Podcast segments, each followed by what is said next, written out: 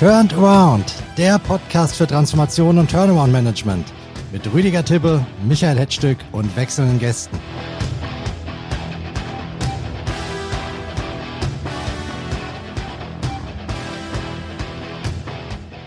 Liebe Zuhörerinnen und Zuhörer, es ist eine soziale Katastrophe, die sich vor unseren Augen abspielt. Durch Deutschlands Altenheime und Pflegeheime rauscht eine nie dagewesene Pleitewelle. Zu Tausenden mussten schon Bewohner in Behelfslösungen untergebracht werden. Und langfristig brauchen wir ja sogar wesentlich mehr Pflegeplätze.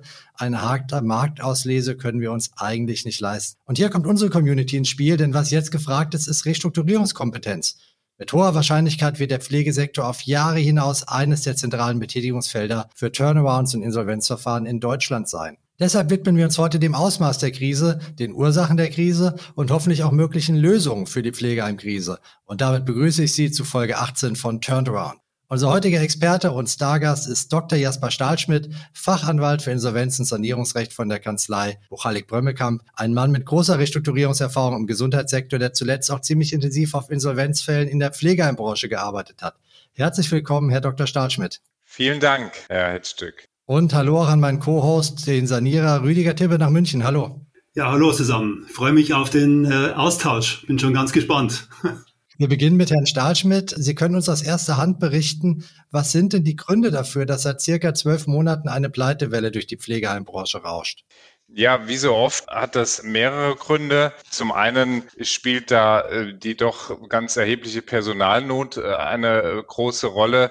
Sie müssen sich das so vorstellen, die Pflegeeinrichtungen planen natürlich mit einer entsprechenden Auslastung. Die liegt so im Schnitt bei 98 Prozent was wir momentan sehen, dass diese Auslastung bei weitem nicht realisiert wird. In einem konkreten Fall erleben wir hier eine Auslastung von 80 Prozent.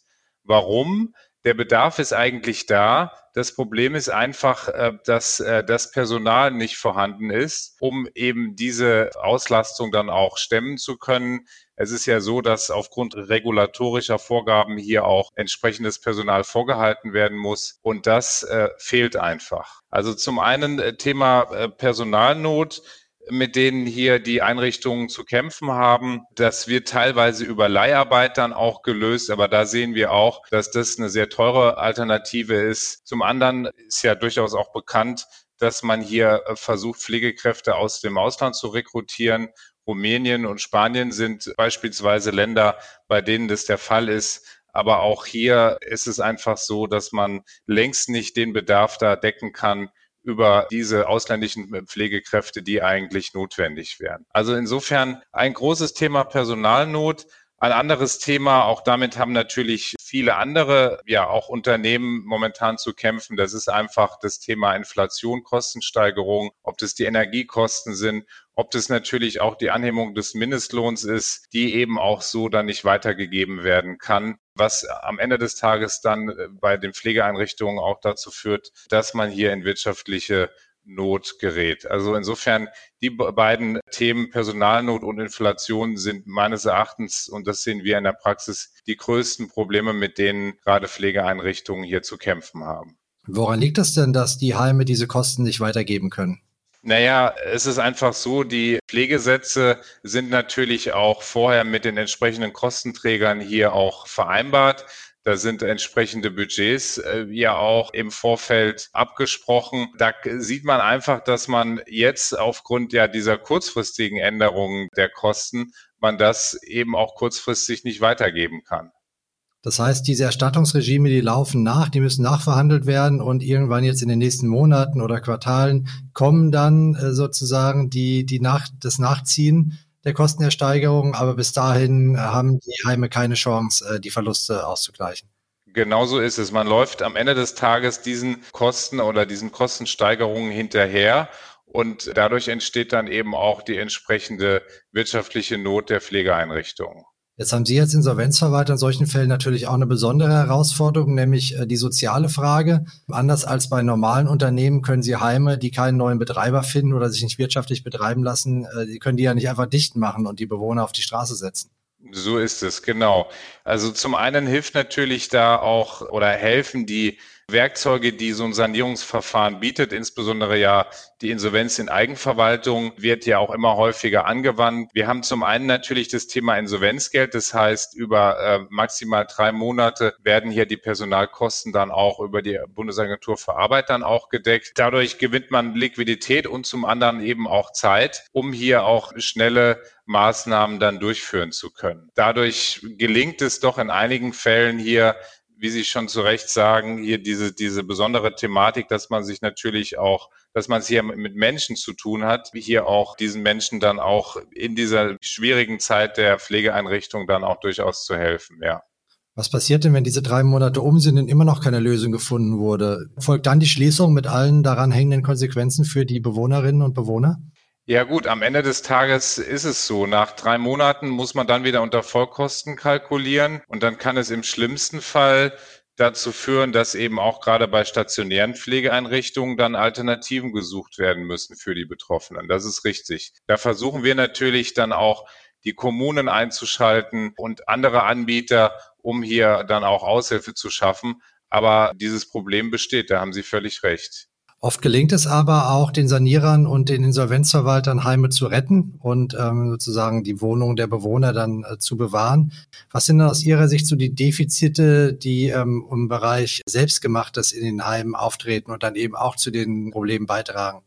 Ja, da haben Sie natürlich völlig recht. Also wir sehen ja, dass viele Pflegeeinrichtungen hier auch als gemeinnütziger Verein strukturiert sind. Sprich, äh, da ist ein Vorstand am Ruder, der besteht in der Regel aus ehrenamtlich Tätigen, die ja durchaus äh, Profis sind im Bereich Pflege, aber nicht unbedingt im Bereich äh, ja, Wirtschaftlichkeit. Daneben sind dann auch Geschäftsführer aktiv, die dann doch relativ große Freiräume haben, was jetzt die wirtschaftliche Steuerung der Einrichtung angeht. Und da erleben wir es schon, dass da oft im Vorfeld einer solchen Krise der Fokus auf das Thema äh, Kosten und wirtschaftliche Betätigung hier nicht immer so konzentriert dann auch durchgeführt wird. Bei einem ganz konkreten Fall, da hatten wir es, wie gesagt, mit einem gemeinnützigen Verein zu tun. Der war äh, durchaus im Bereich Pflege aktiv, aber eben auch in anderen Bereichen, Thema Jugendhilfe, Drogenberatung.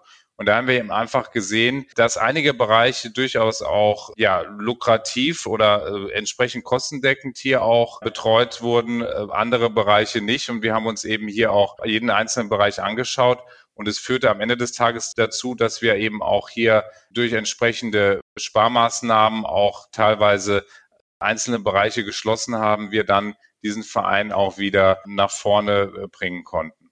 Das ist super interessant, äh, vor allem auch für dich, Rüdiger. Wir sehen hier ein Umfeld mit extrem hohem strukturellem Effizienzdruck vielleicht wie die Autozulieferindustrie ein Stück weit. Aber so wie Herr Stahlschmidt das berichtet, wäre das ja so, als wenn ein großer Autozulieferer als Verein strukturiert wäre und von Automechanikern und Ingenieuren geleitet würde, anstatt von gewieften Managern.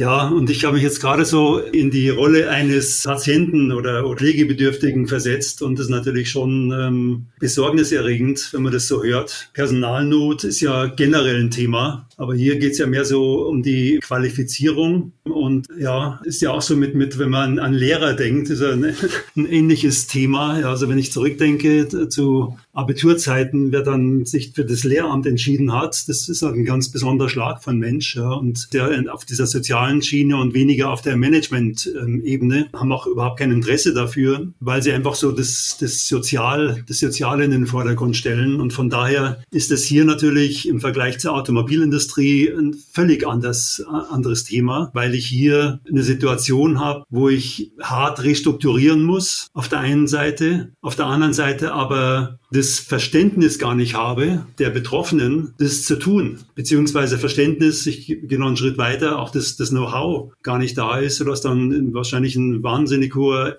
Erklärungsbedarf besteht beziehungsweise Informationslücken vorhanden sind. Von daher halte ich das Thema extrem schwierig.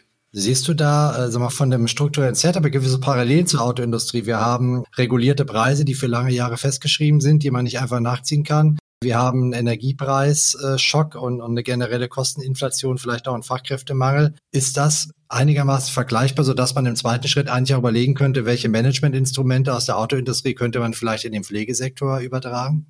Wenn man das jetzt ähm, ansieht mit den äh, Pflegesätzen, die mit den Trägern langfristig vereinbart werden, dann kann man natürlich schon gewisse Methoden aus der Automobilindustrie übernehmen. Man hat ja einfach so, so Gleitklauseln integriert, die eben gewisse Risiken abschirmen, wie Inflation, Energiekosten und so weiter. Aber ich würde da noch einfach eine Stufe vorschalten, weil, sagen wir, Automobilindustrie ist, ist ja Kapitalismus pur. Und ähm, jetzt hier in diesem Bereich, diese Branche ist zwar privatisiert auf der, auf der einen Seite, auf der anderen Seite hat sie doch eine extrem hohe soziale Verantwortung. Und dafür kann ich ganz ehrlich nicht verstehen, dass sich hier auch die Politik rausnimmt, dass, dass es überhaupt möglich ist, dass diese Vereine dann in die Insolvenz gehen und dann die Patienten dort zusätzlich zu ihrem, zu ihrer Situation zusätzlich belastet werden mit einer drohenden Insolvenz. Das heißt, sie können im Extremfall ihre Bleibe, ihr, das Dach über dem Kopf äh, verlieren. Das halte ich schon für starken Tobak, wo ich jetzt mal denke, dass hier auch politisch einiges gemacht werden müsste in Verbindung mit einer ordentlichen Managementstruktur, dass man eben hier dafür sorgt, dass diese Vereine beziehungsweise dann die Organisationen selbst von absoluten Profis äh, gemanagt werden. Profis im Sinne von, soll es nicht despektierlich sein, sondern Profis im Sinne von betriebswirtschaftlicher Kompetenz. Dann machen wir das doch mal, indem wir uns das mal genauer anschauen, Herr Stahlschmidt. Ähm, Sie haben jetzt einige Fälle äh, begleitet. Aus Ihren Erfahrungen, welche internen Stellschrauben bei Pflegeheimen sehen Sie denn, ähm, die man relativ einfach drehen könnte und die zu einer schnellen Ergebnisverbesserung führen könnten, wenn man sie mal richtig angehen würde? Ich glaube, das kann man so allgemein natürlich relativ schwierig sagen. Ich kann eben nur aus Einzelfällen berichten, weil am Ende des Tages muss man sich wirklich jeden Fall dann eben auch ganz konkret anschauen. Und wenn ich da jetzt einfach mal die, ja, die Einrichtungen betrachte, die wir äh, betreut haben, dann ist es so, dass man natürlich unter dem Druck steht, hier sehr schnell und kurzfristig zu handeln. Ja, das führte in einem Fall dazu, dass wir eben vor der Situation standen, ähm, okay, hier ist ein Gebäude, ein Objekt, was einfach aufgrund eben des Themas Personalnot hier nicht ausgelastet werden kann. Trotzdem laufen da natürlich entsprechende Kosten auch weiter. Wir haben dann relativ schnell hier mit der Kommune auch gesprochen und haben es geschafft, dass man zumindest Teile dieses Objektes dann auslasten konnte im Rahmen einer Flüchtlingsunterkunft, um auch wieder einfach Cash zu generieren. Das sind einfach so Themen, man muss sich den Einzelfall anschauen. Wir haben auf der anderen Seite eben auch einen Fall erlebt, da haben wir auch einfach festgestellt, da fehlt es auch so ein bisschen an Außenwerbung. Ja, also das Thema Vertrieb wird, glaube ich, jetzt bei den Einrichtungen einfach noch verkannt. Und wir wissen alle, äh, die Betroffenen schauen heute ins Internet. Und da war es jetzt bei der betroffenen Einrichtung so, dass überhaupt keine äh, Homepage oder Website da eingerichtet war, ja, äh, die eben mal ganz konkret auch aufgelistet hat, welche Leistungen hier äh, erbracht werden können. Und das haben wir dann auch relativ schnell zusammen mit dem Unternehmen hier auch eingerichtet und äh, haben da tatsächlich uns dann auch erhofft und auch gesehen, dass das durchaus auch angenommen wurde, ja, von den Betroffenen. Das sind so ähm, eigentlich kurze, schnelle äh, auch Maßnahmen, die wir jetzt in ganz konkreten Fällen hier dann auch durchgeführt haben. Auf der anderen Seite, wir reden ja jetzt primär über die stationären Pflegeeinrichtungen. Wir haben es natürlich auch in einem oder in vielen Fällen auch mit äh, Tagespflegeeinrichtungen zu tun. Da ist es ja auch so, was wir sehen, vielleicht auch etwas ungewöhnlich, dass hier der Bedarf tatsächlich nicht mehr so groß war. Und warum? Weil da doch ganz die Betroffenen, das ist so unsere Einschätzung, ihre Verwandten, die eben auch wirklich schwer pflegebedürftig sind, dann auch zu Hause gepflegt haben. Sowas ist vielleicht heute auch eher möglich im Rahmen des Homeoffice. Ja, sie haben sich dann also die Pflegegelder, haben sie dann eben auch selbst vereinnahmt, um eben auch ihre Verwandten zu Hause zu betreuen, was zur Folge hatte, dass eben jetzt in der Tagespflegeeinrichtung hier bei uns konkret der Bedarf nicht mehr so hoch war was dann dazu führte, dass wir bei dieser konkreten Pflegeeinrichtung dann eben auch die Kapazitäten reduziert haben, ja, weil wir da eben auch durchaus einen Trend sehen, der möglicherweise eben auch länger anhält. Das ist ja interessant. Äh, überrascht mich jetzt total, weil anekdotisch aus dem Bekanntenkreis kennen wir nur die Fälle, wartet seit Monaten auf einen Heim, äh, Heimplatz und so weiter. Das heißt, im Bereich Tagespflege haben wir vielleicht sogar Überkapazitäten am Markt, im Bereich stationäre Intensivpflege Unterkapazitäten. Kann man das so sagen? Ja, also wir sehen es zumindest jetzt anhand dieses konkreten Beispielsfalls und ähm, ja, man kann durchaus da einen gewissen Trend da auch sehen. Ja, sehe ich schon so, ja. Das ist ja wirklich interessant, vor allem wenn man auch bedenkt, wie äh, simpel die Lösungen teilweise sind. Also was Sie jetzt hier angesprochen haben mit einer Homepage bauen, das ist jetzt wirklich keine Rocket Science. Da brauche ich auch nicht unbedingt eine Excel-Alliance oder einen Roland Berger äh, da, da drin, um das, um das zu drehen. Trotzdem ist es natürlich eine Branche, wenn so viele Schieflagen da sind, ist es auch was, was für die Turnover und Beratung eigentlich ein Betätigungsfeld äh, sein sollte. Rüdiger, du und deine Kollegen Seid ihr schon wirklich auf der Pirsch? Habt ihr das Gefühl, dass die CEOs und Turnaround-Beratungen die Pflegeheime schon im Blick genommen haben als neues Betätigungsfeld? Gerade wenn so viel tiefhängende Früchte zu ernten sind? Ja, es schon, kommt ja immer auf die jeweilige Spezialisierung drauf an, aber ich habe schon in den Gesprächen oder aus den Gesprächen heraus das Gefühl, dass hier schon ähm, einige Kollegen äh, sehr rührig sind. Das macht ja auch großen Sinn, weil wie wir gerade gehört haben, das sind ja eigentlich ähm, so betriebswirtschaftliche Herausforderungen auf der einen Seite, die gelöst werden müssen und politische auf der anderen. Wobei für mich die politische Seite einfach überwiegt. Ja, also wenn ich jetzt mal dran äh, denke, wenn du früher, sag mal, einen Nagel in einen Schuh hauen, reinhauen wolltest und das äh, gewerblich machen wolltest, musstest du einen Meisterbrief haben. Das Gleiche sollte ja eigentlich auch gelten, dass man so eine gewisse gewisse Qualifizierung vorschreibt für den Beruf des, der, des pflegenden Personals sodass die eben auch auf der betriebswirtschaftlichen Seite entsprechend ausgebildet sind und dann eben erst seitens des Staates dann die Genehmigung bekommen, dass sie so einen Betrieb überhaupt führen dürfen. Ich habe so den Eindruck, das kann mehr oder weniger jeder, ähm, der sich jetzt überlegt, oh ja, ist ja ein Riesengeschäft. Und da sehe ich jetzt schon aus dem Gespräch heraus schon die, die einer der, der Ursachen der Krise, dass man hier eben entsprechend äh, nicht die Voraussetzungen hat, beziehungsweise erfüllt werden, um so einen Betrieb überhaupt qualifiziert und erfolgreich zu führen. Jetzt gibt es aber auch Pflegeheime oder Pflegeheimketten aus der Hand von Finanzinvestoren, die in Schieflage geraten sind. Da würde ich jetzt mal unterstellen, dass da das Thema Managementqualität schon im Blick ist, dass sie da nicht irgendwie eine examinierte Pflegekraft auf den CEO-Posten oder auf die Leitungsposten dieses Heims setzen und sagen, dann mach mal, weil du so gut am Patienten bist. Ja, also allein, dass es ein Finanzinvestor jetzt sich engagiert, heißt ja nicht, da gibt es eine Erfolgsgarantie.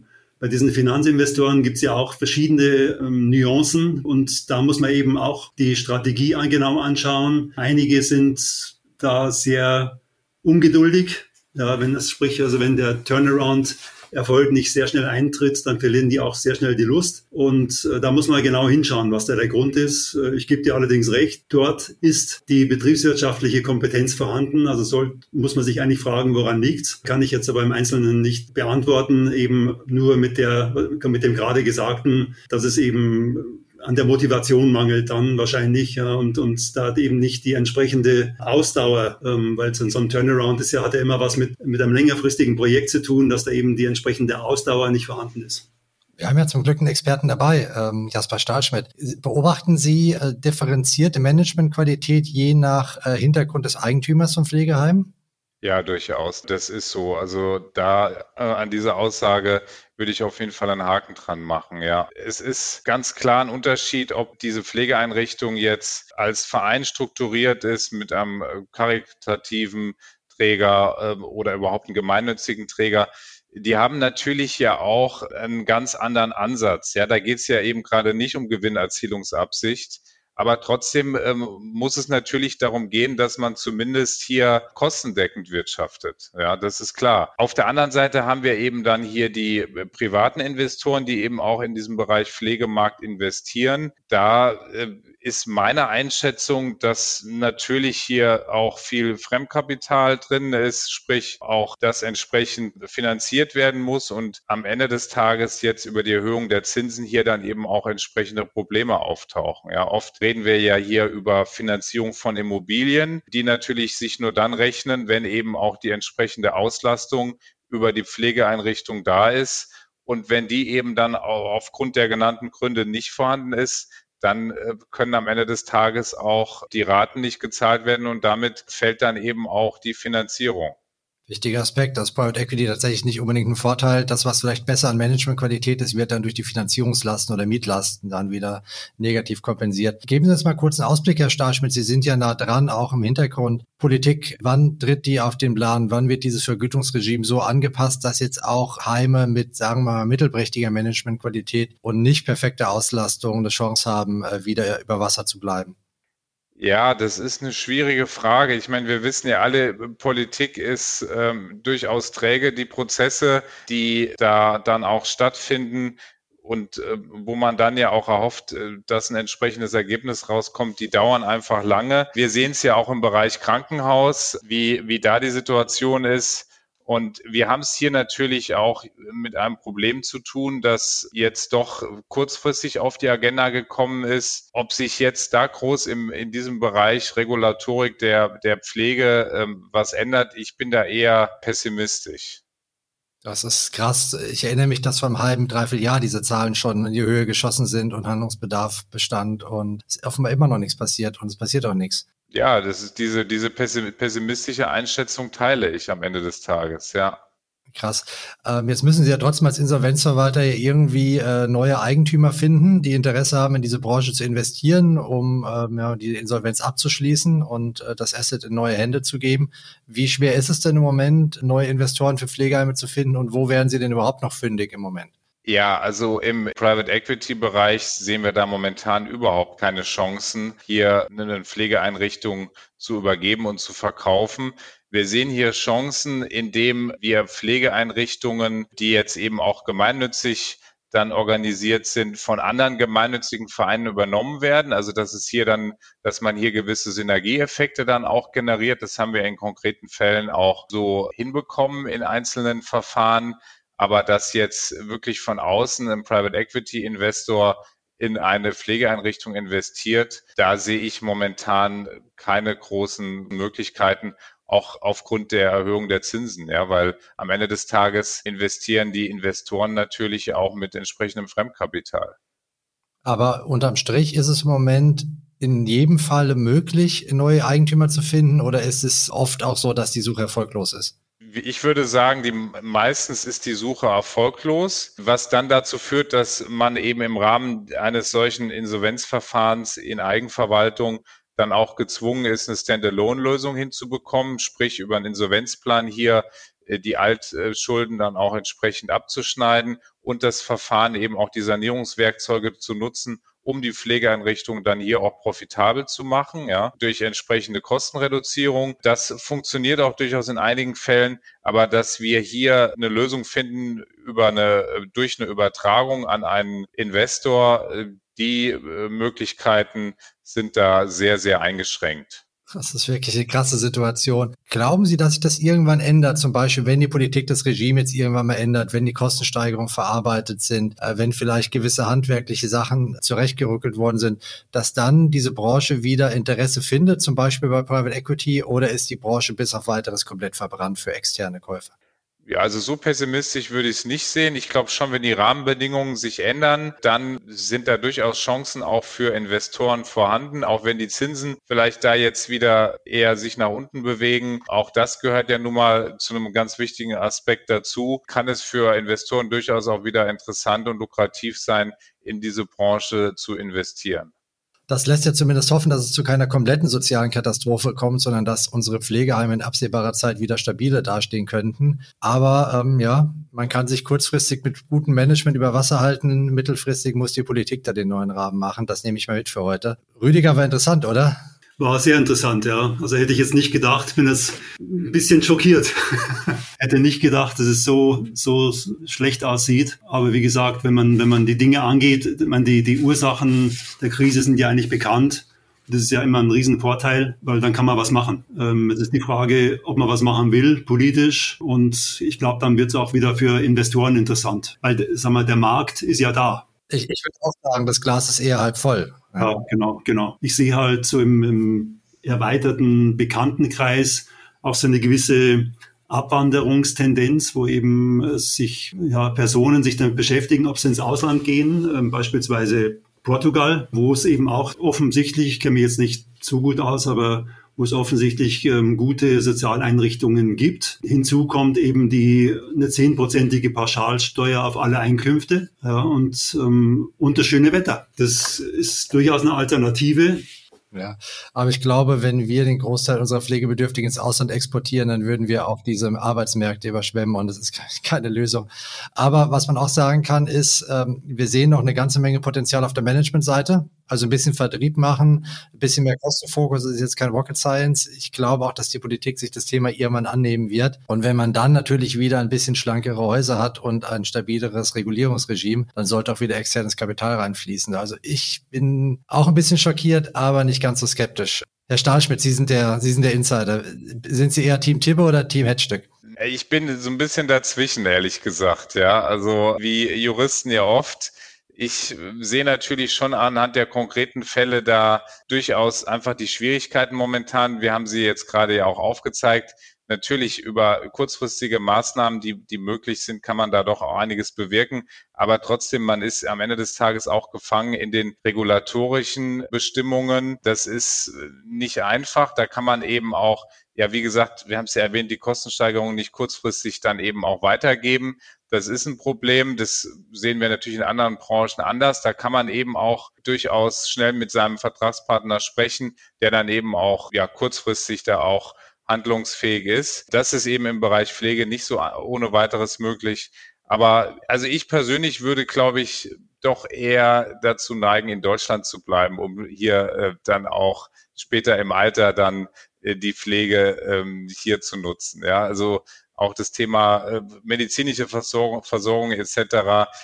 Und wir sehen es ja auf der anderen Seite auch, ja, an, an äh, vielen Betroffenen, die dann doch eher gerade im Alter dann wieder zurückkommen. Also ähm, bei aller Kritik, ich glaube trotzdem, es ist immer noch die beste aller, äh, ich weiß nicht, schlechten Alternativen vielleicht, dann, sich hier in Deutschland dann pflegen zu lassen.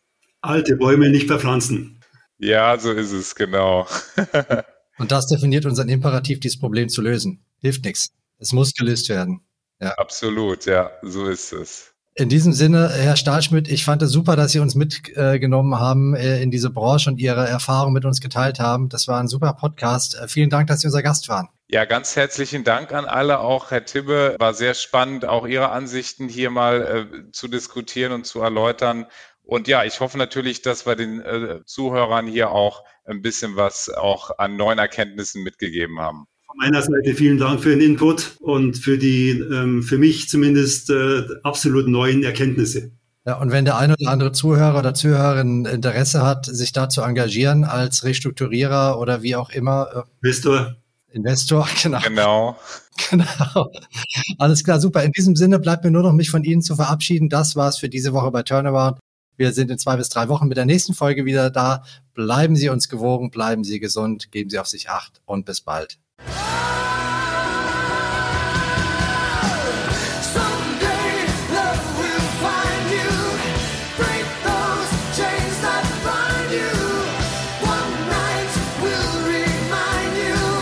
Initiator Rüdiger Tibbe, Excellence Management Partners. Moderation und Host Michael Hetzstück, Aurora Stories. Und unser Titelsong ist Separate Ways von Journey.